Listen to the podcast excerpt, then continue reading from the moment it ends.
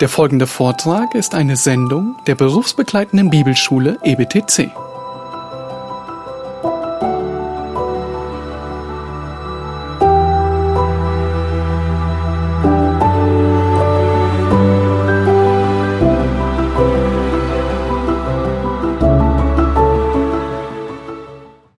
Nach Descartes und äh, dem Hinweis auf, auf die Modernität der, der Reformation und der ganzen Frage der Naturwissenschaft und ihrer Bedeutung für den Glauben, ähm, kommen wir jetzt ähm, zu Immanuel Kant. Und wir halten nochmal fest, es gibt keinen prinzipiellen Gegensatz zwischen dem Aufbruch der Naturwissenschaft und der Überzeugung von der Wahrheit, von der vollständigen Wahrheit der Bibel und der, ähm, dem Handeln eines lebendigen Gottes. Ganz im Gegenteil.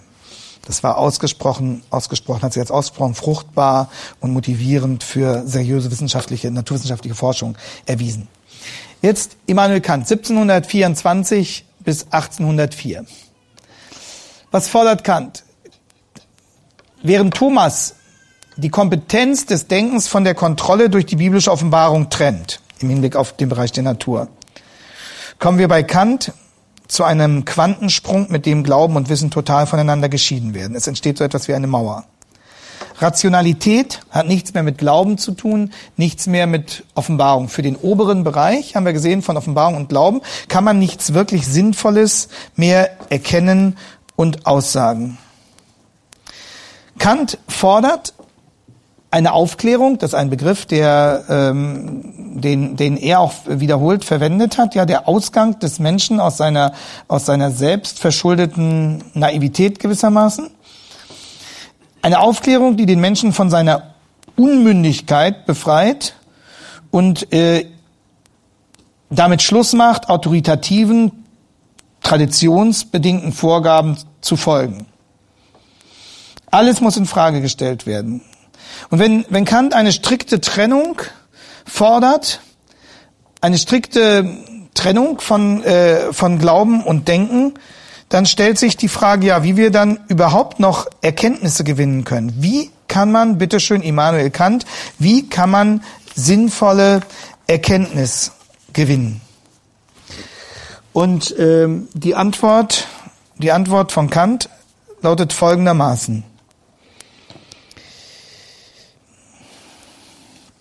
Allein durch die Sinneswahrnehmung und den Gebrauch des Verstandes können wir Erkenntnis gewinnen, ohne dass wir eine zusätzliche Informationsquelle, etwa wie die Bibel, benötigen, die uns von außen mit Wissen versorgt. Also diese beiden Punkte, unsere Sinneswahrnehmung und die Einordnung dieser Sinneswahrnehmung durch den Gebrauch unseres Verstandes. Das, das ist der Weg, den Kant geht. Also, zuverlässige Informationen über die Natur, zuverlässige Informationen über die Geschichte, zuverlässige Informationen über die Moral, über den Menschen, erhalten wir nur aus dieser Kombination von, von Sinneswahrnehmung und Vernunftgebrauch. Und äh, wenn man es etwas holzschnittartig sagen kann, versteht Kant diesen Vorgang so. Er sagt, äh, der Verstand interpretiert gewissermaßen die eingehenden Sinneseindrücke. Und der Verstand erstellt sich aufgrund der eingehenden Sinneseindrücke Eindrücke ein bestimmtes Bild von Wahrheit. Und dabei hilft dem Verstand ein, ein Erkenntnisapparat, Kant hat das genannt, das a priori. Also der Mensch hat a priori in seinem, in seinem Denken bestimmte Formen, bestimmte Kategorien, äh, mit denen er das, was an Sinneseindrücken eingeht, gewissermaßen auswertet. Also der Mensch hat so eine Art Computer, er hat, er hat Kriterien, das ist das äh, sogenannte das logische a priori. Und mit diesem Apparat wertet er die eingehenden Sinnesausdrücke aus und erstellt sich dabei ein, ein Bild von Wirklichkeit. So, so, kann man es, so kann man es sagen. Aber, aber es ist nur ein Bild, was er sich erstellt. Und nun zieht Kant folgenden Schluss. Er sagt, wenn wir schon nicht wissen, wie die gegenständliche Welt an sich ist, jenseits unseres Bewusstseins, es ist ja nur ein Bild, das unser Verstand nach diesen a priori Gesetzen aufgrund der eingehenden Sinneswahrdrücke erstellt. Es ist ja nur ein Bild. Wir, wir haben nicht den Zugang zu der Sache an sich, zu dem Ding an sich. An wen erinnert das? Plato, genau. Das ist eine Fortsetzung des Idealismus mit anderen Mitteln. Es gibt nichts Neues unter der Sonne. Und nun sagt, sagt Kant folgend, zieht er folgenden Schluss. Er sagt, wenn wir schon nicht wissen, wie die gegenständliche Welt an sich ist, jenseits ihrer Erscheinung in unserem Bewusstsein, ja, wie können wir dann echtes Wissen über, über Dinge gewinnen, die noch weiter jenseits sind, also die noch jenseits der Grenzen sinnliche Erfahrung haben? Und daraus, daraus entsteht dann diese Scheidung. Ja, er sagt, wenn wir, wenn wir nicht mal mit den, die Sinn, da haben wir noch Sinneseindrücke von, von den Dingen hier der gegenständlichen Wirklichkeit, mit denen wir zu tun haben. Aber nicht mal darüber, nicht mal dazu können wir mit Gewissheit Aussagen machen. Und wenn wir nicht mal, nicht mal dazu was Gewisses sagen können, wie wollen wir dann noch etwas Gewisses aussagen? Wie wollen wir dann noch sinnvolle Festlegungen treffen für Dinge, die, für, wo wir nicht mal mehr Sinneswahrnehmung, wo wir nicht mal mehr Sinneseindrücke haben? Und äh, Kant beschreibt das dann in seinem, einem seiner Hauptwerke in der Kritik der reinen Vernunft. Und da macht er eben deutlich, es ist prinzipiell ausgeschlossen, dass ein Gott auf übernatürlichem Wege, etwa durch die Inspiration eines schriftlichen Dokuments wie der Bibel, uns zuverlässige Informationen über Natur, Geschichte, Moral oder gar über Gott selbst mitteilen könnte. Wir haben keinen direkten Zugriff zu den Sinnen an sich und deswegen haben wir zu den jenseits der immanenten Wirklichkeit liegenden Fragen erst recht keinen Zugang. Und daraus erfolgt eine Radikalisierung der Kritik an jeder vorgegebenen metaphysischen Überlieferung, also an jeder Überlieferung, die für sich den Anspruch erhebt, Informationen zu, zu übernatürlichen Wahrheiten zu geben. Das kann nicht sein. Und ein äh, Philosophiegeschichtler, Karl Kind, hat gesagt, Kant stellt alle Erkenntnis auf die Spitze des autonomen Subjekts. Und da haben wir wieder diese Reduzierung auf das denkende Ich, wie bei Descartes. Ja, Kant stellt alle Erkenntnis auf die Spitze des autonomen Subjekts. Also das Subjekt, der einzelne Denker, steht für sich, ausgerüstet mit seinem logischen A priori, aufnahmebereit für die eingehenden Sinnesausdrücke. Er stellt sein Bild von Wirklichkeit. Und das ist alles. Und nun entsteht das Problem, dass da sehr viele autonome Subjekte nebeneinander stehen. Und jeder erstellt sich sein eigenes Bild von Wirklichkeit. Ja, wie soll das nun vermittelt werden? Was fehlt? Das ist, es ist eine Tragik und es ist auch im Grunde eine Ironie der Geschichte. Und ähm, je, je, man ist angetreten, mit den Mitteln der natürlichen Vernunft die Erkenntnis zu sichern, und man endet in einer völligen Disparatheit und Widersprüchlichkeit unterschiedlichster Systeme, die nun überhaupt nicht mehr miteinander zu vermitteln sind. Und äh, es ist, kommen ja dann später die, die ganzen erkenntnistheoretischen äh, Versuche auf. Also je, je unsicherer die Erkenntnis wird, umso wichtiger, umso größer wird die Bemühung um Erkenntnistheorie. Einfach weil man es nicht mehr in den Griff kriegt. Und wir werden sehen sozusagen, die, die absolute Zuspitzung dieses Zerfalls der Wahrheitserkenntnis ist dann die Postmoderne. Sie sagt, du kannst alles vergessen, es lohnt sich alles nicht. Es, es, es, äh, Kant und Konsorten hoffen immer noch Wahrheit zu finden. Und sie glauben, sie glauben an ihr Projekt. Sie sagen, wir müssen es nur konsequent genug machen, klug genug, differenziert genug, lange genug. Und dann kommen, kommen, kommen, kommen wir irgendwann an den Punkt, wo, wo sich alle vernünftigen Gesprächsteilnehmer letztlich doch auf etwas, das einleuchtet, einigen werden. Und dann werden wir eine gewisse Einheit in der Wahrheitserkenntnis haben. Und die Philosophiegeschichte beweist, genau das Gegenteil passiert. Es wird immer disparater, es driftet immer weiter auseinander. Weil sozusagen es kein, kein gemeinsames Konzept mehr gibt, an dem sich alle messen könnten. Und äh, weil eines klar ist, bei aller Unterschiedlichkeit der Zugänge, eines ist klar, und darin sind sich dann die philosophischen Schulen äh, dieser, Zeit, dieser Zeit einig. Aus der Bibel bekommen wir die Erkenntnis auf keinen Fall. Das ist mal klar. Das, das gilt unhinterfragt. Das ist Prämisse, das ist Dogma. Dem unterwerfen sich offensichtlich alle. Also die radikale Kritik an jeder übergeordneten Offenbarung, an allen Dingen jenseits des Greifbaren, ist das Produkt dieses Denkens. Kant, wie gesagt, stellt alle Erkenntnis auf die Spitze des autonomen Subjekts Ganz allein aus sich heraus erstellt sich der Mensch sein Bild von der Wirklichkeit. Und dann ist eben dieser nächste Gedankenschritt ganz naheliegend. Wenn wir schon von der gegenständlichen Welt nicht an sich erfassen können, was Wirklichkeit ist, sondern eben nur ein Bild, wie können wir uns dann anmaßen, über jene vermeintliche Wirklichkeit jenseits sinnvolle Aussagen zu machen, jenseits der sinnlichen Erfahrung? Was können wir dann ehrlicherweise sagen über Gott, über Auferstehung, über Moral, über Ewigkeit? Und auf der Grundlage dieser Erkenntnistheorie, das sei hier nur noch, nur noch angefügt, entwickelt Kant dann übrigens auch seinen berühmten kategorischen Imperativ. Also er sagt, im menschlichen Verstand ist das gute Urteilsvermögen angelegt. Also so wie im menschlichen Verstand dieses logische a priori da ist, sagt er, das setzt er einfach so, ist im menschlichen Verstand auch das gute Urteilsvermögen angelegt.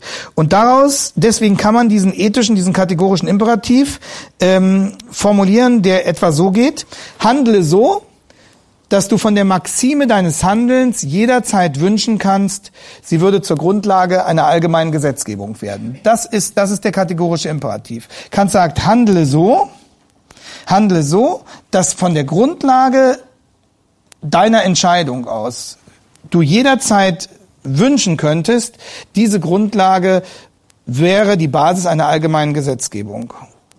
Diese Fähigkeit traut Kant dem Menschen zu.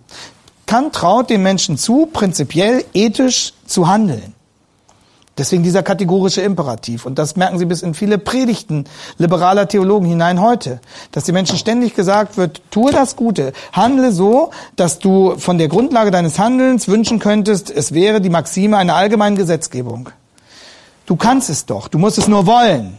Handle so. Und diese Fähigkeit traut Kant den Menschen zu, da er glaubt, dass die entsprechenden Kategorien a priori im menschlichen Denken eben angelegt sind. Und äh, der Mensch, so Kant, ist nicht nur in der Lage, eben diese Sinneseindrücke zu einem stimmigen Bild zu verwenden, wenn das auch nicht das Ding an sich ist, sondern nur sein Bild, sondern er ist auch in der Lage, prinzipiell ethisch gut zu handeln. Und äh, dann kommt die Frage auf, und äh, an der Beantwortung dieser Frage beteiligt sich dann auch Kants Kollege Gotthold Ephraim Lessing sehr intensiv. Wie bringen wir die Menschen dazu, besser zu werden? Lessing hat dieses berühmte Werk geschrieben über die Erziehung des Menschengeschlechts.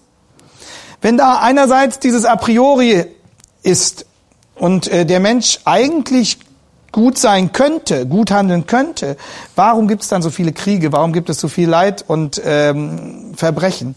Was fehlt dem Menschen? Wenn er in seinem Kern gut ist, dann muss er dazu angeleitet werden, gemäß dieses Kernes zu leben. Und was braucht der Mensch dann? Bildung. Bildung, Erziehung, die Erziehung des Menschengeschlechts, ein berühmtes Werk von, wie wir sagten, von Gotthold Ephraim Lessing. Und deswegen dieser, dieser Bildungsimpetus des Humanismus, das war nicht nur eine intellektuelle Spielerei, sondern dahinter steckte die tiefe Überzeugung, dass der Mensch im Prinzip, Renaissance, Irrtum schon ansatzweise bei Thomas von Aquin, dass der Mensch im Prinzip eigentlich gut ist. Und dass die Folgen des Sündenfalles, siehe römisch-katholisches Menschenbild bis heute, zwar vorhanden, aber nicht so durchschlagend, schicksalhaft, den Menschen verknechtend da sind. Also, wie fördern wir gewissermaßen dieses eigentlich gut angelegte Menschen zutage? Durch Bildung, durch Erziehung, dadurch, dass wir uns um den Menschen äh, entsprechend bemühen, dass wir ihn aufklären, dass wir ihn von, dass wir ihn lernen, ihn, ihn lehren, selber zu denken und äh, in sich selbst ein Stück weit das Gute zu finden. Das haben wir dann schon bei Sokrates nicht, Gnotice Auton, was dann angeblich das Orakel gesagt hat, erkenne dich selbst. Und äh, das ist dann wiederum ein Vorbild für den Glauben an die Selbstheilungskräfte des Menschen er wird immer mehr auf sich selbst, auf sich selbst fixiert. Ihm wird unheimlich viel zugetraut. Und doch, doch sehen wir, wie dieses, dieses Ringen um den Wahrheitsbegriff unter Ausschluss der göttlichen Offenbarung in, in eine heillose Ungewissheit führt. Und wir werden, wir werden morgen dann sehen, wie äh, im nächsten Jahrhundert, also Kant und Lessing sind ähm, Leute des 18. Jahrhunderts, ähm, im nächsten Jahrhundert dann, 19. Jahrhundert, haben wir jemanden wie Nietzsche zum Beispiel oder ähm, Sigmund Freud. Und ähm, da wird dann die Konsequenz gezogen aus, aus dem immer verzweifelteren Auseinanderdriften von Überzeugungen. Und äh, Sie haben bei Nietzsche schon die Vorwegnahme äh, der Postmoderne, wenn Sie so wollen. Vieles von dem, was dann die Postmoderne als, als Totalabsage an die Möglichkeit, Wahrheit zu gewinnen, formuliert, finden Sie in ersten Ansätzen bereits bei Nietzsche. Und das ist eine, eine logische Konsequenz dieser, dieser Festlegung, die wir bei Kant haben. Und auch Kant wiederum steht nicht einfach wie, wie ein einsamer Fels in der Brandung, sondern setzt fort, was äh, die Denker vor ihm angestoßen haben. Diese Reduzierung auf das Subjekt bei, bei Descartes, äh, diese ähm, Verkennung der dramatischen Folgen des Sündenfalls davor.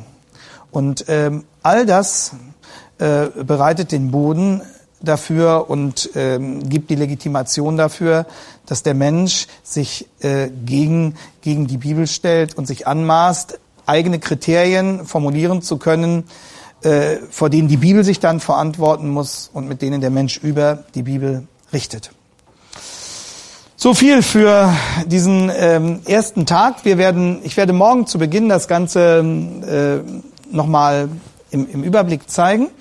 Und äh, mir geht es äh, darum, dass wir nicht einfach nur ein paar Fakten so zur Kenntnis nehmen, also im Sinne von Faktenhuberei. Ja, man kann ein paar Jahreszahlen und hat ein paar Namen und äh, verbindet da die eine oder andere Veröffentlichung damit und das war's. Sondern mir mir geht es darum, dass es meine Hoffnung, mein Ziel, dass dass dass diese Linie erkennbar wird wie, wie die verschiedenen Systeme und Kategorien ineinander greifen und dass wir, dass wir verstehen, wie, wie Geschichte funktioniert und äh, wie es sich hier letztlich um eine, eine weltanschauliche Auseinandersetzung handelt zwischen dem äh, Wahrheitsanspruch der göttlichen Offenbarung und dem, was äh, menschliche philosophische Systeme dagegen setzen. Und äh, das Ganze dient dazu, unser, unser Gesamtmotto deutlich zu machen, nicht vom Himmel gefallen. Die Bibelkritik ist nicht vom Himmel gefallen.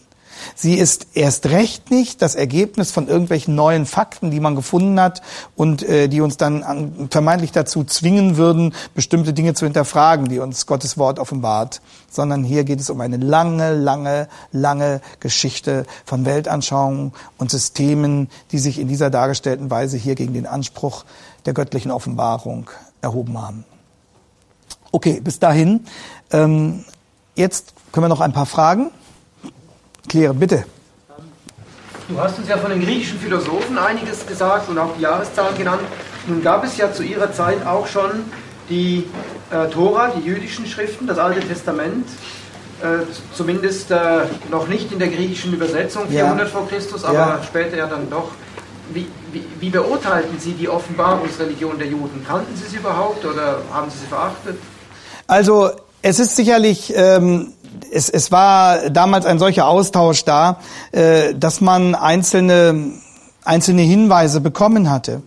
Aber ähm, es ist mir jetzt nicht bekannt. Das müsste, man müsste nochmal äh, forschen, ob es eine ausführlichere Untersuchung dazu gibt, dass sie eine dezidierte Position dazu beschrieben hätten. Also man muss sich Folgendes klar machen: Wann, ab wann gab es ähm, die Übersetzung ähm, des hebräischen Alten Testaments in die griechische Sprache. Das wäre wär die Voraussetzung dafür gewesen. Und äh, wenn wir sehen, im, dass sich unter Alexander dem Großen ja das Griechische gewissermaßen als Weltsprache etabliert hat, hatte, das führte dazu, äh, dass äh, viele Juden in der Diaspora irgendwann kein Hebräisch mehr kannten. Und äh, dann gab es eben die griechische Übersetzung des alten Hebräischen, äh, des Hebräischen, ja wir sagen Alten Testaments, der hebräischen Bibel, also in der sogenannten Septuaginta, zum dritten Jahrhundert äh, vor Christus. Und von daher muss man sagen, äh, da war da war Plato schon tot. Und ähm, von daher haben wir bei Plato me äh, meines Wissens keine zusammenhängenden Äußerungen dazu. Wir ähm, können dann natürlich sehen, dass es, dass es einen, einen, einen Austausch gibt, etwa an der ganzen Geschichte von äh, Qumran also die sich dann im zweiten Jahrhundert, äh, dann, dann bilden sich die Vorläufer der essenischen Bewegung und so weiter. Aber ähm, das alles geschieht dann eigentlich nicht mehr im Austausch mit, mit der klassischen griechischen Philosophie. Das wäre mein interessanter äh, Forschungsgegenstand, ähm, äh, zu gucken, wann, und das kann ich jetzt so aus der hohlen Hand nicht sagen, wann gibt es sozusagen den ersten dezidierten Bezug in der, in, in der schriftlich vorliegenden griechischen philosophischen Tradition auf ähm, die hebräische Bibel. Das wäre mal, aber das, das kriegen wir vielleicht noch raus. Ist eine sehr, ist eine sehr interessante Frage. Plato tut einem ja fast leid, wenn man denkt, wenn er, wenn er nur die Schriften des Alten Testaments mal gelesen hätte, Ja. wäre er vielleicht weitergekommen. Ja, das ist, das ist überhaupt die Frage, was ist mit denen, die, die vor dem Neuen Testament, vor der Zeit des Neuen Testaments gelebt haben. Was wir, was wir dann aber, was wir dann wieder greifen können, ähm, ist eine, ähm, in der Zeit vor Jesus natürlich äh, im, im Judentum diese Erwartung des Messias, jetzt muss er, jetzt muss er bald kommen. Das kann man ähm, etwa bei den Qumran-Leuten ganz deutlich feststellen. Die hatten noch eine sehr schwammige Messias-Vorstellung, erwarteten Teil zwei verschiedene Messias und so weiter. Das kann man, das kann man feststellen. Aber ähm, es ist dann bei Paulus wieder auf dem Areopag, da, da haben wir so mal eine direkte Konfrontation, wo man sieht, dass Paulus seinerseits die griechischen Philosophen äh, seiner Zeit und auch der davorliegenden Epoche gut kannte. Aber ähm, die Frage ist, was wäre gewesen, wenn man das mal konstruiert, was wäre gewesen, äh, wenn Plato die Septuaginta hätte lesen können? Das ist eine spannende Geschichte. Da könnte man mal einen Roman drüber schreiben ähm, und äh, das konfrontieren. Aber äh, das Problem, das Problem bei bei Plato, er hat ja vom Göttlichen gesprochen. Ähm, und das Thema Glaube war ja auch etwa für Sokrates. Es hat im Nachhinein hat ja viele Untersuchungen gegeben über den Glauben von Sokrates beispielsweise. Ähm, das Problem war aber, dass äh, man einerseits um diese Gebrochenheit wusste, aber andererseits nie denken konnte, dass der Mensch in sich böse sei. Das ist, ähm, das, das, das ist meines Erachtens sozusagen ein gemeinsamer Kern dieses griechischen Denkens. Und dass man immer davon ausgeht, man hat Seelenwanderung gelehrt und alles Mögliche, aber sozusagen, dass je mehr äh, der Mensch sich zum Göttlichen emporschwingt, ähm, er umso näher der, der, der Lösung seiner Fragen kommt. Und das hat man den Menschen zugetraut. Und was man, was man dann noch findet, das kann man sagen, in der Zeit vor Sokrates, also vor Plato, vor Aristoteles, vor Sokrates, die sogenannten Vorsokratiker. Das ist ja noch mal eine ganze Epoche davor. Also mh, Demokrit, äh, Anaximander, äh, Thales von Milet und so weiter. Was man dort findet, ähm, ist zum Beispiel Evolutionismus. Also Thales von Milet, dass das Leben aus dem Wasser heraus sich entwickelt. Oder Demokrit ist eine Vor Vorwegnahme des Materialismus. Also vieles, was wir dann so an marxistischem Gedankengut finden, kann man schon vor, Sokra vor Sokrates bei, den, bei Demokrit etwa finden. Also, also diese ganzen ideologischen Systeme, die sich dann gegen die Weisheit Gottes erheben, die existieren offensichtlich sehr früh schon. In, in, in, und also es ist letztlich, denke ich, auch, auch teuflisch inspiriert. Es, es, es ist alles eine Frucht dieses einen Aufruhrs, dieser einen Rebellion. Aber ähm, Gott gibt eben seine Offenbarung in dieses, in dieses Gefäß des Volkes Israel, ähm, in, in, in die hebräische Bibel. Und es ist von, es ist von Anfang an ja das Ziel, dass alle Völker damit erreicht werden.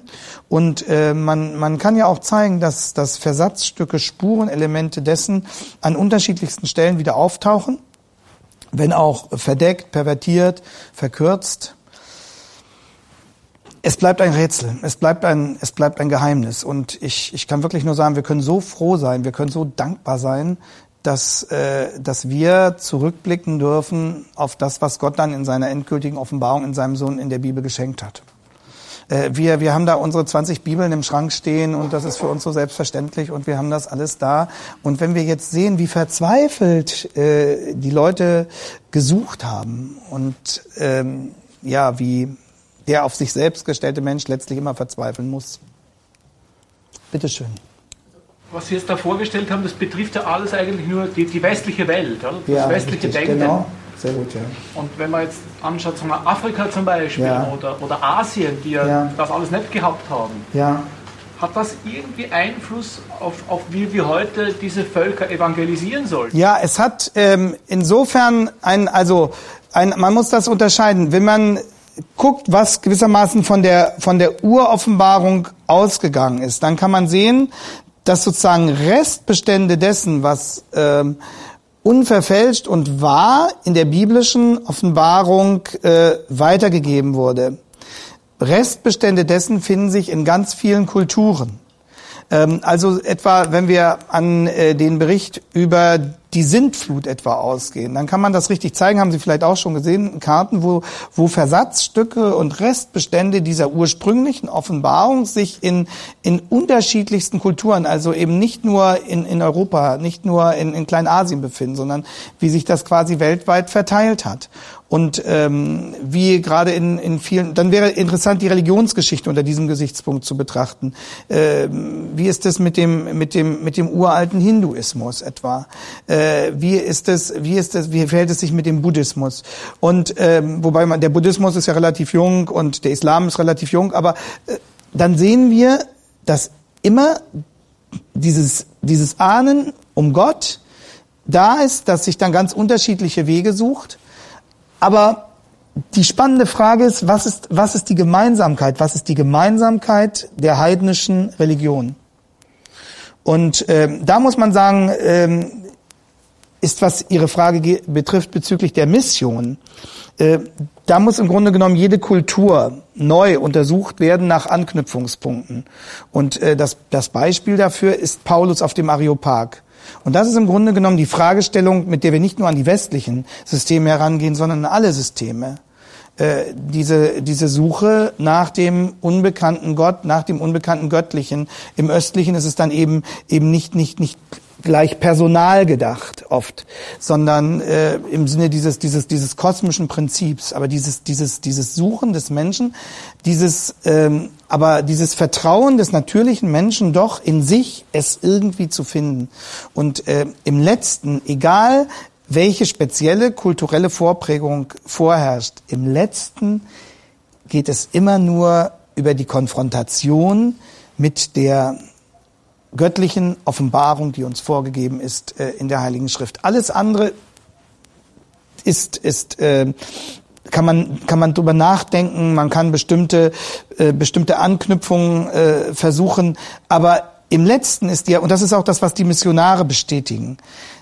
Das, was greift, ist die Eindeutigkeit der Wahrheit, wie sie uns in der Geschichte von Gott in seinem Sohn gegeben wurde und wie sie uns in der Heiligen Schrift dann ähm, sachgerecht überliefert wurde. Und das ist für jede Kultur gleich. Und deswegen warne ich davor, diese ganze Debatte um die Kontextualisierung, die ja auch im Rahmen der Emerging Church Bewegung massiv äh, vorangetrieben wird, äh, theologisch zu überfrachten.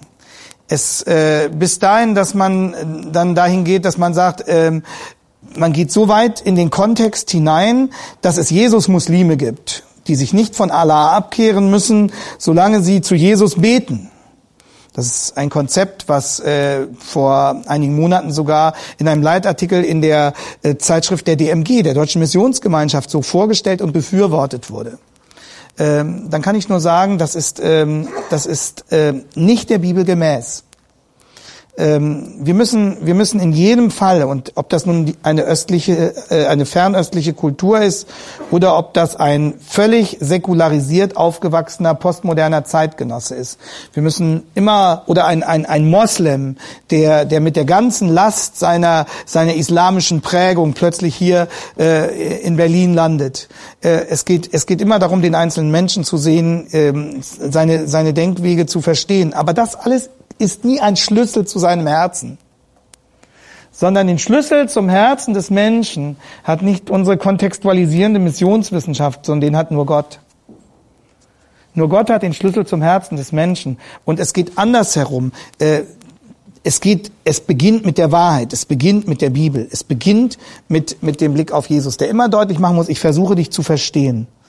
Und ich, äh, ich nehme deine Geschichte ernst. Äh, und Du, du bist ein Geschöpf desselben persönlichen, allmächtigen Gottes, dem wir die Bibel verdanken. Das ist ja das, was, was, was uns alle eint.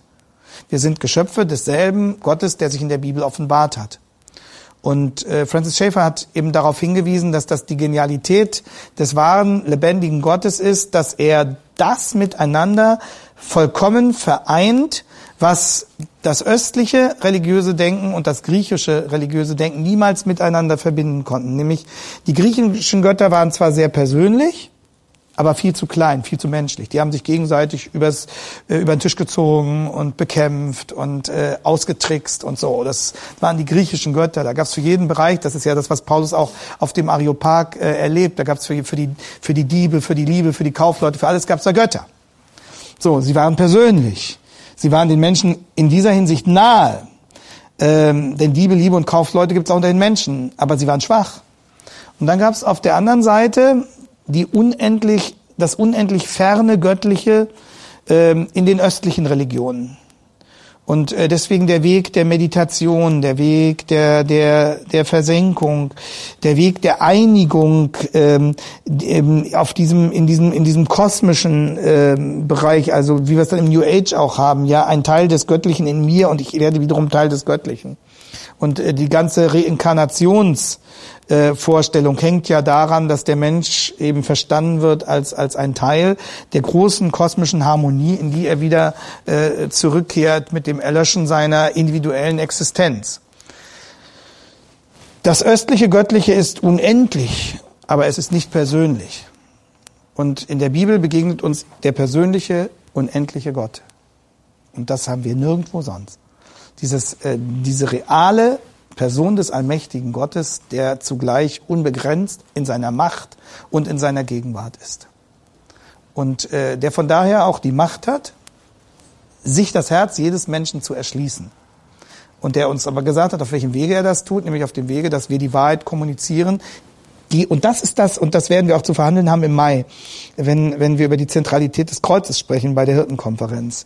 Und, und das ist aber auch der Anstoß, dass, dass diese, die Frage aller Völker, aller Religionen, die Frage nach dem unendlichen und persönlichen Gott und dem einzelnen Menschen sozusagen kulminiert, zusammenkommt an diesem einen Punkt des Kreuzes. Wer versteht das? Das ist, das ist wirklich das Wunder und das ist der Anstoß des Kreuzes. Und ähm, das, das ist der Grund aller Missionen. Und das ist auch die Antwort auf all diese Fragen, die wir hier verhandelt haben. Und das ist so dramatisch, dass es so umfassend ist und so komplex und zugleich so klar und so einfach, dass man, dass man es in, in diesen dürren Sätzen wagen kann, es darzustellen. Okay. Noch eine Frage. Ich versuche auch sie kürzer zu beantworten. Bitte schön.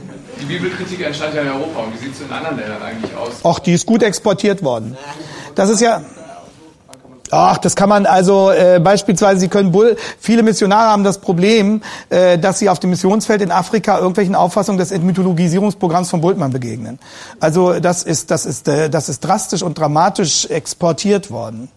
Ja, und äh, gerade in Japan haben viele Vorstellungen von Bultmann erstaunlicherweise besondere Aufnahme gefunden. Ich weiß auch nicht warum. Also ähm, das müsste man jetzt mal, wo ist die Kompatibilität? Vielleicht, wenn wir morgen oder übermorgen einen Abschnitt Bultmann machen, wenn wir, wenn wir, äh, wo ist da die Kompatibilität? Ich weiß es nicht. Dazu kenne ich das japanische Denken nicht gut genug. Aber ähm, die Bibelkritik ist ja, wir werden ja sehen, es geht ja schon, es geht ja schon los. Wir werden morgen oder übermorgen über die Socinianer sprechen. Die Socinianer befinden sich im selben Jahrhundert wie die Reformation. Also das ist auch nicht so schrecklich neu. Und es ist durch die, äh, es hat sich durch die ganze Geschichte dann äh, hindurchgezogen. Äh, wir haben, morgen werden wir sehen, die Vertreter in England. In Frankreich sowieso die ganze traurige Geschichte im Kontext der französischen Revolution. Verheerend. Und ähm, von daher ist es, äh, kann man sozusagen die Theologiegeschichte ähm, jeder, jeder einzelnen Nation ein Stück weit differenziert schreiben. Aber ähm, es, es hat sich sowas von ausgebreitet. Und äh, tragischerweise ist ganz viel von Deutschland auch ausgegangen. Und es gibt manche Theologen, die, äh, also manche, manche gläubigen Theologen, die, die sich schon gefragt haben, wie konnte die Bibelkritik eine, eine solche Wirkung wiederum, gut, die, die Gründlichkeit der Deutschen, das ist schon klar, aber manche haben auch gesagt, vielleicht ist es eine Art auch Gericht Gottes ähm, aufgrund dessen, was, äh, was wir mit dem Volk Gottes gemacht haben. Das ist aber Spekulation. Und ähm, so exzeptionell ist die deutsche Bibelkritik dann auch wieder nicht. wenn wir sehen, was im, im Zusammenhang in England gelaufen ist oder was Baruch Spinoza gemacht hat oder andere. Die Socinianer kamen eigentlich aus Italien. Also es, es hat viele Facetten. Aber ich denke schon, dass wir Deutschen die besondere Fähigkeit haben, äh, systematisch zu denken und äh, Systeme dann auch wirkungsvoll zu, zu kommunizieren. Das ist eine, eine riesige Begabung. Ich glaube, dass die, es ist kein Zufall, dass es in Deutschland, ich denke schon, das ist auch, auch eine Stärke, dieses, der deutsche Denker, ne, dieses, diese, diese Gründlichkeit, diese Bereitschaft zur Differenzierung, das ist eine, eine große Gabe und eine große Verantwortung, aber damit kann unter falschem Vorzeichen auch großes Unheil angerichtet werden. Und warum hat Gott einen Deutschen zum ähm, großen Initiator der Reformation werden lassen. Bitte. Ja, ich habe noch eine Frage zu den Reformatoren. Du hast uns heute Morgen deutlich gemacht, dass die Reformatoren das Allegorisieren und das bildhafte Lesen der Bibel verwarfen. Was haben Sie dann mit den alttestamentlichen äh, Stellen gemacht, jetzt der ganzen Prophetie, die eine buchstäbliche Wiederherstellung Israels äh, beinhaltet. Haben Sie das einfach weggelassen, sich dazu nicht geäußert oder haben Sie das dann doch allegorisiert? Ja, genau. Äh, an dem Punkt, das ist ja meine These, an dem Punkt äh, haben Sie Ihr eigenes Prinzip verraten. Ja, an dem Punkt, also ich habe ja gesagt, Sie sind nicht immer konsequent gewesen in der Anwendung Ihrer reformatorischen Erkenntnis. Ähm, aber die Eschatologie, ähm, vielleicht kann ich, soll ich kurz auf den Zusammenhang nochmal eingehen. Ähm, also ähm, in der Bibel, wenn, ich, wenn wir das Alte Testament im Sinne des Literalsinns verstehen, dann gehen wir davon aus, dass es äh, ein tausendjähriges Reich gibt. Dann gehen wir davon aus, dass das Volk Israel wieder in sein Land zurückkommt, dass es eine Wiederherstellung Israels im Sinne des Abrahamsbundes geben wird und so weiter. Das ist die die die zwingende Schlussfolgerung einer Anwendung des Literalsinns auf das Alte Testament. Wer das Alte Testament liest und kein anderes System kennt, äh, wird schwerlich zu irgendeinem anderen Schluss gelangen können. So, nun haben wir aber äh, unter, Reformat unter dem Vorzeichen äh, mancher Reformatoren äh, die Position, des, die heute bekannt ist als Amillenniarismus. Das ist die Position, die heute in Deutschland vor allem von dezidiert reformierten Theologen vertreten wird, dass äh, gesagt wird, ich verkürze das jetzt sehr, ich kann morgen mal auf einen, einen kleinen Artikel hinweisen, den ich dazu mal geschrieben habe, äh, da, äh, dass, dass gesagt wird, also die Verheißung Israels äh, bezüglich des Landes und des tausendjährigen Reiches und so weiter haben sich nicht wörtlich erfüllt, sondern sind übergegangen auf die Gemeinde und erfüllen sich im Kontext der Gemeinde in einer spiritualisierten Weise, also in einer sinnbildlichen Weise. So ähm, und äh, man beruft sich, äh, Calvin hat das sehr dezidiert vertreten. Äh, man muss allerdings auch deutlich sagen, dass ähm, die Eschatologie nicht das eigentliche Thema der Reformatoren war. Das war, das war sozusagen nicht ihr eigentliches Schlachtfeld. Sie haben gekämpft um die Rechtfertigungslehre, sie haben gekämpft um die Frage der, der Kirche äh, und so weiter. Aber sie haben sich in der Eschatologie dann eben ja, auf Augustin äh, teilweise verlassen, der schon eine, einen Amillenniarismus quasi äh, gelehrt hatte. Und, August, und äh, vor Augustin war es natürlich Origenes. Der äh, Luther hat sich ja über Origenes entsprechend äh, mokiert, zu Recht. Äh, er hätte eben äh, deutlich sehen sollen, dass Origenes auch an der Stelle äh, viel verbrochen hat und ähm, bestimmte wörtliche biblische ähm, Konzeptionen dann allegorisierend aufgelöst. Und an der Stelle, was die Eschatologie betrifft, muss man sagen, haben viele Reformatoren ihr eigenes Schriftprinzip nicht konsequent zu Ende geführt.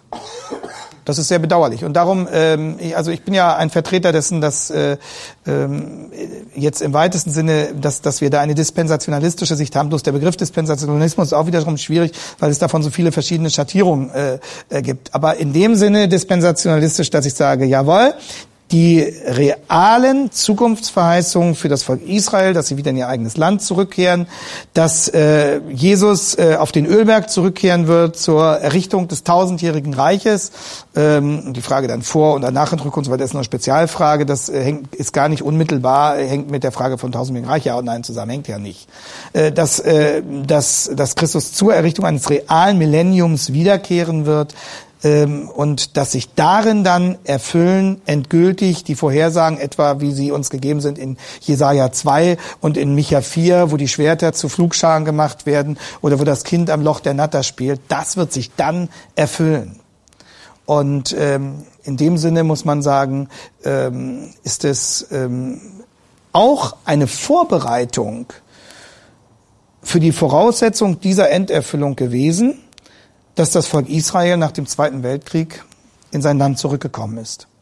Ähm, es gibt also viele ähm, reformierte Theologen heute sagen, das war ja, das war ein so Gott lenkt die ganze Geschichte, aber das war kein herausragenderes Ereignis als andere geschichtlichen Ereignisse auch. Ähm, wenn wir aber äh, den Literalsinn der Bibel ernst nehmen, dann müssen wir sagen, wenn der Messias nach Sacharja 12 bis 14 auf den Ölberg zurückkommen wird, um dort von seinem Volk empfangen zu werden, dann muss dieses Volk ihn natürlich auch im Bereich des Ölbergs, also äh, im Bereich Israels empfangen können. Und wenn ihn da ein Volk Israel empfangen soll, das sich dann bekehrt, wenn er wiederkommt, dann muss es irgendwo auch in diesem Land vorhanden sein. Und wenn es in diesem Land vorhanden sein soll, muss es irgendwann auch in dieses Land gekommen sein. Und äh, deswegen können wir nicht leugnen, dass Gott offensichtlich doch auch die dramatischen äh, äh, Verwerfungen des Zweiten Weltkrieges dann letztlich doch im Sinne der Erfüllung seines, seines Planes auch hat ausgehen lassen, nämlich sein Volk in sein Land zurückzubringen, wo dann der Messias hinkommen wird und sie werden ihn, äh, ihn sehen und, und ähm, klagen über den, den sie durchbohrt haben. Und dann werden sie das Gebet von Jesaja 53 beten und sagen, wir hielten ihn für den, der von Gott geschlagen war, aber er hat unsere Sünden getragen. Und dann wird sich eben der dritte Teil Israels bekehren. Und so schreibt es ja auch Paulus dann äh, äh ganz eindeutig in Römer 11. Also hier hat leider äh, sozusagen der, der breite Strom der Reformation sein eigenes, sein eigenes Bekenntnis zum Literalsinn nicht konsequent umgesetzt. Obwohl es Einzelne gegeben hat, die das auch so vertreten haben. Jo. War das so? Ja. Bitte schön. Du hattest diese Entwicklung so ein bisschen deutlich gemacht. Äh, einmal auf der einen Seite das Denken, auf der anderen Seite der Glaube und wie sich das jetzt äh, entwickelt hat. Einmal nebeneinander, dann gegeneinander und so weiter. Ähm, das heißt, da sieht man auf der einen Seite eine sehr stetige Entwicklung auf der Seite der Naturwissenschaften und des Verstandes, auf der anderen Seite diese Kontinuität des Glaubens, der Bibel. Ähm, müsste denn nicht einem ja, Philosophen auch irgendwo deutlich werden, dass das, was er dort an Vorstellungen hat, letztendlich auch ein Glaube ist? Weil es gibt Richtig. ja für das, was er dort vorschlägt, keine Beweise, sondern es ist ja seine Vorstellung, ja, seine genau. Annahme. Das ist ähm, genau, was ich versuche in dieser ganzen Vorlesung deutlich zu machen. Es geht um weltanschauliche Systeme. Es geht um ideologische Weichenstellungen. Es ist immer Glaube. Es steht immer Glaube gegen Glaube. Und die Frage ist, welche Gründe kann ich für den einen oder für den anderen Glauben benennen? Und es ist ja auch nicht so, dass äh, sich auf der einen Seite also im Bereich der Philosophie Denken und im Bereich der Bibel Glauben gegenübersteht, sondern es geht auf beiden Seiten um Denkwege, die sich auf bestimmte Glaubensvoraussetzungen zurückführen. Und äh, genauso wie im Bereich äh, der biblischen Überzeugung gedacht und geglaubt wird, so wird im Bereich der widerstreit, dagegen widerstreitenden philosophischen Systeme geglaubt und gedacht. Und dieses gilt es immer wieder transparent zu machen. Äh, was sind eigentlich die Voraussetzungen äh, deines, deines, deines Denkens? Was sind die Voraussetzungen deiner Argumente? Das kann man ja besonders gut zeigen äh, in der Auseinandersetzung etwa zwischen Schöpfungsmodell und Evolutionsmodell. Es, sind, es ist auf beiden, handelt sich auf beiden Seiten um ein Modell, ähm, das äh, sich beruft und äh, sich bemüht um Auswertungen äh, eines Datentopfes gewissermaßen. Also das sind die, die Daten, der, die materialen Daten der gegenständlichen Wirklichkeit, Knochenfunde, chemische Formeln, Erd, Erdablagerungen und so weiter. So, das heißt, hier ist das denkende, schlussfolgernde Schöpfungsmodell, hier ist das denkende, schlussfolgernde Evolutionsmodell auf einer Ebene.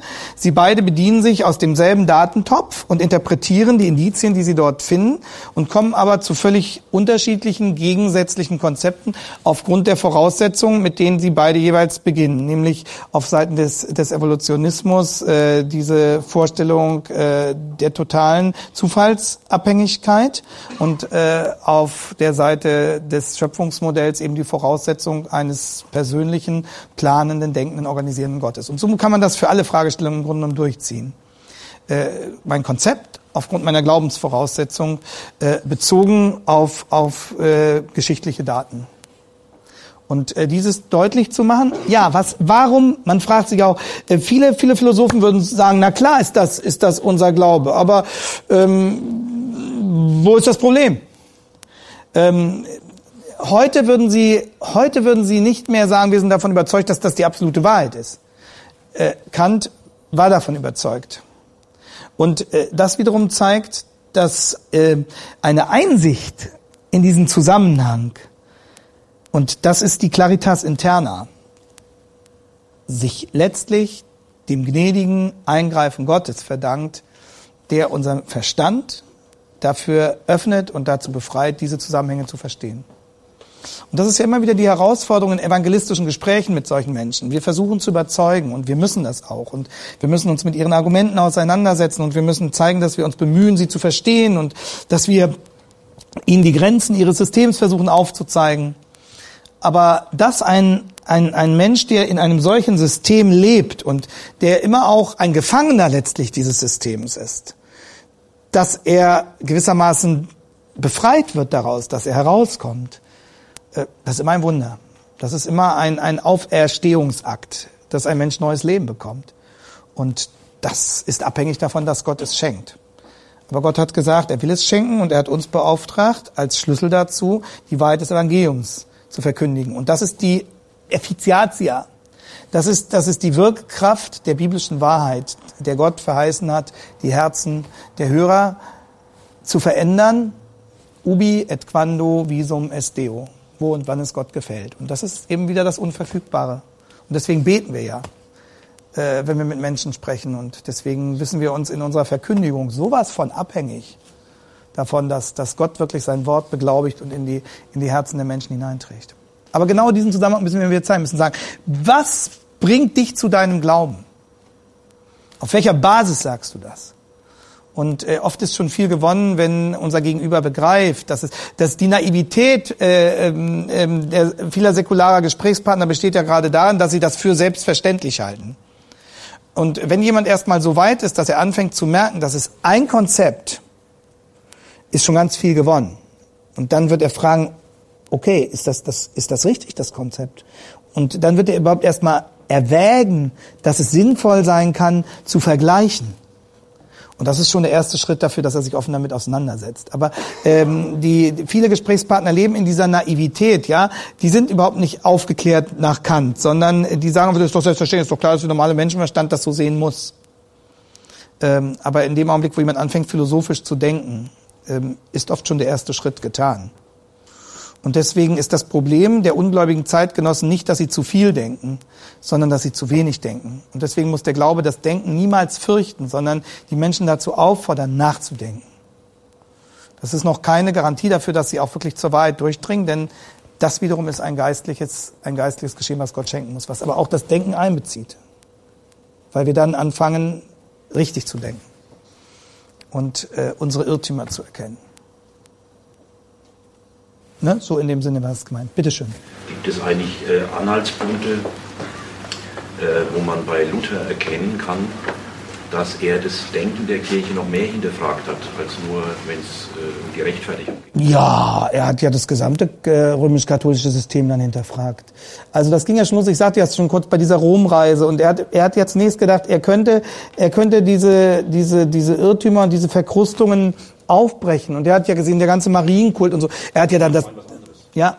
Äh, Luther war ja im Umfeld der Universität Wittenberg, die damals ja auch wunderbar entstanden ist. Und es war ja ein, eine Geistesfreiheit, die dort war, auch von Staubitz und so weiter. Und da stelle ich, wenn ich mich in die Lage von Luther äh, hineinversetze ein bisschen, ja. dann stellt sich für mich die Frage, hat er dann äh, vielleicht sogar den, den Glauben an Gott hinterfragt, so wie ihn die Kirche ihm vermittelt hat? Ähm, Oder noch mehr als nur die Rechtfertigung. So ach, nein, er hat, er, ihm ging es zunächst mal, ich glaube, in, als sich die Situation, als sich äh, seine Suche zugespitzt hat, äh, wurde zunächst wurde die die Frage der Institution für ihn immer unwichtiger. Also äh, man man fasst das ja unter diesem Begriff zusammen, äh, die Suche nach dem gnädigen Gott. Und je, je mehr Luther in diese, diese verzweifelte existenzielle Fragestellung hineingetrieben wurde, umso, umso mehr gewissermaßen verblasste dann äh, die institutionelle Frage und äh, die Frage seines, seines Berufes in diesem, in diesem Zusammenhang. Sondern er, er war, es ging, der, Heiko Augustinus Obermann äh, hat äh, sein, sein Lutherbuch äh, unter den Titel gestellt, ich habe es auch da, ich kann es äh, morgen mal trinken, Mensch zwischen Gott und Teufel. Und, und äh, diese, diese existenzielle Spannungssituation, das war es, was ihn umgetrieben hat. Aber nachdem er bekehrt war und als dieser Durchbruch erfolgte und je, je, hat er dann von dort aus gewissermaßen das gesamte System aufgearbeitet. Und dann hat er eben geschrieben an den, an den, an den christlichen Adel deutscher Nationen. Und dann hat er die ganze Frage nach, nach, äh, nach dem System Schritt für Schritt für Schritt aufgearbeitet und äh, dann wurde immer, dann hat er angefangen, die Messe zu reinigen. Es ist hochinteressant, äh, wie Luther dann eine Gottesdienstreform begonnen hat, schlicht in Anwendung der Rechtfertigungslehre. Man kann das gesamte lutherische Gottesdienstverständnis als, als Anwendung der Rechtfertigungserkenntnis darstellen. Und von sozusagen von diesem Zentrum aus hat sich dann das Ganze, es ist nur leider nicht bis zur Eschatologie gekommen, aber das war nicht so wichtig. Von diesem Zentrum aus hat sich dann sozusagen eine Frage nach der, wie ist das mit der Ehe? Wie, wie ist das mit dem Abendmahl und so weiter. Es hat sich Schritt für Schritt für Schritt von dort aus dann immer weiterentwickelt. Aber als es für ihn immer enger wurde, ich, ich, so wie, wie ich die Texte verstehe, da ist mein Eindruck, dass das war, da war Mensch zwischen Gott und Teufel. Also jetzt noch eine Nachfrage vielleicht. Also kann man einen Zusammenhang herstellen, dass, äh, ich meine, dass Luther überhaupt den Mut hatte, die Lehre der Kirche zu hinterfragen, kann man das allein auf diese Ablassdinge zurückführen oder hängt es auch mit dem Umfeld zusammen, dass er dann ein Stück weit vorbereitet war durch Lernen, selbstständig zu denken? Also, ich, das ist natürlich jetzt spekulativ. Äh, das, was wir haben, sind seine, sind sozusagen seine Schriften. Und das war sicher multifaktoriell. Da hat sich ja vieles mitbewirkt. Seine schlechten Erfahrungen auf der Romreise, äh, seine, seine gründliche Befassung mit den biblischen Texten, ja auch schon vor Eintreten dieser reformatorischen Erkenntnis. Und ich glaube, dass wenn sich jemand so gründlich mit den biblischen Texten befasst, dass er immer in der Gefahr steht, auf die Wahrheit gestoßen zu werden. Also dass da auch Gott, äh, Gott sicherlich schon gewirkt hat in seiner intensiven exegetischen Beschäftigung. Dann, dass er teilweise gute Gesprächspartner hatte. Ähm, das, das kam zusammen. Aber ich, ich warne davor, zu versuchen, es gewissermaßen ähm, analytisch aufzuschlüsseln und dann noch nach dem, das haben sie nicht getan, das, äh, nach dem prozentualen Anteil der verschiedenen Faktoren zu fragen. Es bleibt im letzten ein Geheimnis. Es bleibt, es bleibt im letzten wirklich ein, ein undurchdringliches Geheimnis. Wir sehen seine Position davor. Wir, wir, wir können ein Stück weit dieses, dieses Ringen mitverfolgen. Wobei wir sagen müssen, diese ausführliche Beschreibung seiner Bekehrung, die erfolgt ja auch retrospektiv. Das ist ja aus diesem Vorwort zur Wittenberger Ausgabe der lateinischen Schriften 1545. Das ist ja, das ist ja auch schon im, im, im Rückblick geschehen, aber das äh, bedeutet ja nicht, dass das deswegen äh, verschwommen ist oder so, ja. Aber äh, auch er selbst wird wahrscheinlich im, im Rückblick immer klarer verstanden haben, wie diese Wende zustande gekommen ist. Und äh, das geht, das geht uns doch auch so. Äh, äh, wenn wir, wenn wir aus einem völlig anderen Umfeld kommen, dann gibt es irgendwann diesen, diesen Bruch und dann, dann beginnen wir zu verstehen und es, es klärt sich immer mehr und immer mehr und immer mehr. Äh, und doch sagen wir dann im Nachhinein wahrscheinlich, das war der Punkt. Ähm, oder wenn, wenn jemand wie ich aus einem christlichen Elternhaus kommt und ich weiß viele, kenne viele andere, denen es, denen es ähnlich geht, dann ist das nicht so krass. Also ich persönlich beispielsweise kann mich an, an keinen Punkt meines Lebens, meines bewussten Lebens erinnern, wo ich nicht mit, mit Jesus gerechnet hätte ich nicht irgendwie zu ihm gebetet hätte und so das äh, und trotzdem muss irgendwo der Punkt gewesen sein, denn ich bin ja auch nicht als Christ auf die Welt gekommen, ähm, wo wo dann der Umschlag erfolgt. Und ich kann mich ähm, daran erinnern, dass ich das als als als 13 oder 14-Jähriger nochmal bewusst festgemacht habe, aber im Nachhinein betrachtet glaube ich nicht, dass das der Punkt meiner Bekehrung war sondern dass das einfach nochmal ein Festmachen dessen war, nachdem ich bekehrt war. Also das ist, äh, keiner von uns durchschaut seine geistliche Biografie äh, in dieser letzten Differenzierung. Aber äh, wichtig ist, dass wir wissen, dass wir, ich weiß, dass ich bekehrt bin. Ich weiß, dass mein Leben Jesus gehört, dass ich, dass er mir meine Schuld vergeben hat, dass ich ihn brauche, dass er mein Herr ist und dass er mich auch ans Ziel bringen wird. Und ähm, Luther ist demselben Gott begegnet wie, wie Sie und ich. Und äh, aber Gott hat es einfach dieser speziellen Biografie geschenkt, dass sie so eine eine brachiale Dynamik entwickelt hat, äh, die ja die geschichtsprägend war. Das war eines eines der zentralen Ereignisse äh, der der Geschichte. Und und so macht Gott Geschichte mit Menschen auf unterschiedliche Weise. Wird Luther denn im Ausland auch als so prägend wahrgenommen, ja, neben Calvin und Knox ja, und ja. äh, wie es doch alle gab? Ja, ja, Luther, also ich denke schon, dass, dass Luther, äh, je nachdem, äh, wer, wer die Geschichte jeweils geschrieben hat, aber ohne Luther hätte es keinen Calvin gegeben. Äh, das muss man sehen. Calvin ist ja schon die nächste Generation. Und äh, Calvin konnte auf dem aufbauen, was Luther vorgegeben hat. Und äh, Calvin war ein völlig anderer Typ. Calvin war, das sieht man schon an den Bildern, ja. Calvin war so ein bisschen der verkniffene, schmallippige Jurist, würde ich sagen. Äh, und äh, nichts gegen Calvin. Also äh, äh, und Luther war so der Bollerkopf, ja, äh, der der der der brachial die Dinge durchgefeitet hat. Luther war auch ein ganz anderer Emotionalo. Das muss man muss man auch sehen. Er war schwermütig teilweise. Er war er war er war, wir würden sagen, er war ein irrer Typ irgendwie, ja. Das war. Ähm, aber Gott, er war der richtige Mann. Er war der richtige Mann für diese Situation. Und Calvin mit seiner ätherischen, äh, feingliedrigen Art, ähm, ich glaube, Calvin wäre nicht der, wenn ich Gott gewesen wäre, ich hätte mir auch Luther ausgesucht, würde ich sagen. und nicht Calvin äh, äh, für diesen Durchbruch. Ja, aber Calvin hat dann systematisch vieles gut nachgearbeitet und geklärt und so weiter. Er hat es auch leichter, konnte schon aufbauen aus dem, was vorgekämpft war. Und äh, es gab dann auch, ich meine, gut, dann kommen die dann kommen die Tschechen und sagen, was habt ihr mit eurem mit eurem Luther? Wir haben Johann Hus, nicht? Das dann noch mal 100 Jahre früher. Und äh, wer weiß, ob es Luther in dieser Weise gegeben hätte, wenn nicht Hus in der Weise vorgebaut hätte. Und so können wir dann Epoche für Epoche wieder zurückgehen und und jede Darstellung von Geschichte hat ihre spezielle Perspektive. Ja. Aber es ist gut, das zu sehen, mit welchen mit welchen Facetten Gott dann seine Geschichte seine Geschichte gestaltet. Okay. Jetzt haben wir, jetzt haben wir doch, jetzt, das war aber nicht so beabsichtigt. Jetzt haben wir doch unsere Zeit gefüllt, ohne die Pause. Die nehmen wir uns dann morgen irgendwann zwischendurch, wenn wir sie brauchen. Äh, wenn mir morgen der Stoff ausgeht, mache ich dann einfach eine Viertelstunde eher Schluss. Gut, dann möchte ich zum Abschluss noch beten und wünsche ansonsten ein gutes Erholen von den Mühen dieses Tages. Ich muss jetzt noch sehen, dass wir den Ideeartikel abschließend redigiert kriegen. Mal sehen, was Sie damit gemacht haben in Wetzlar. Gut. Ach Herr Jesus Christus, wir danken dir dafür, dass du treu bist. Und dass dein Kreuz ausreicht, um, um den gordischen Knoten unserer verzweifelten Suche nach Wahrheit durchzuschlagen. Herr, das ist unfassbar. Und je, wenn, immer wenn, wenn wir wieder eintauchen, eintauchen in dieses verzweifelte Suchen der Geistesgeschichte nach Wahrheit und nach, nach Sinn und nach Erlösung letztlich dann können wir nicht fassen, dass dein Kreuz uns die Antwort gebracht hat und dass du der Lebendige bist und dass du, dass du uns gefunden hast, Herr. Und dass du in deiner Gnade bewirkt hast, dass dein Wort unser Herz überwunden hat. Und dass du uns dazu befreit hast, uns in deine Arme zu werfen, dass du uns geschenkt hast, dass wir dir glauben dürfen, Herr. Und dass du treu bist und hilf uns, dass wir in unserem Denken immer klarer werden, dass wir unser, dass unser Denken ein Lob ist, ein Lob deiner Herrlichkeit, deiner Gnade und deiner Wahrheit. Herr, und gleichzeitig, wenn wir merken, wenn wir so versuchen, äh, vom Rande her die, die Irrungen und Wirrungen der Geistesgeschichte ein wenig abzuschreiten, dann merken wir auch, dass wir abhängig davon sind, dass du uns festhältst.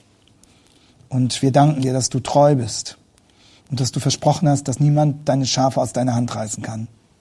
Gib uns klare Erkenntnis deines Wortes und von deinem Wort her dann auch eine vollmächtige Beurteilung dieser Welt.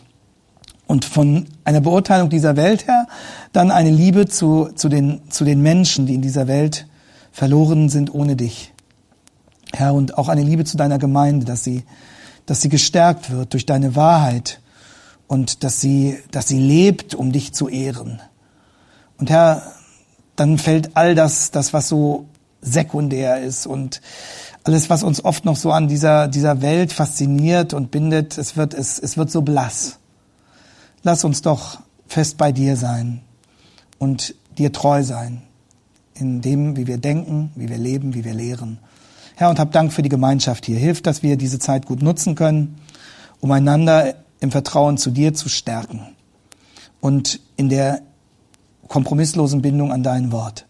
Jetzt, Herr, segne bitte auch den Ausklang dieses Tages, gibt, dass wir das alles noch in der rechten Weise verarbeiten können und dass wir dann darüber auch Ruhe finden und morgen unter deinem Schutz und Segen weiterarbeiten dürfen. Herr, wir danken dir. und legen alles in deine Hand und auch uns selbst. Amen.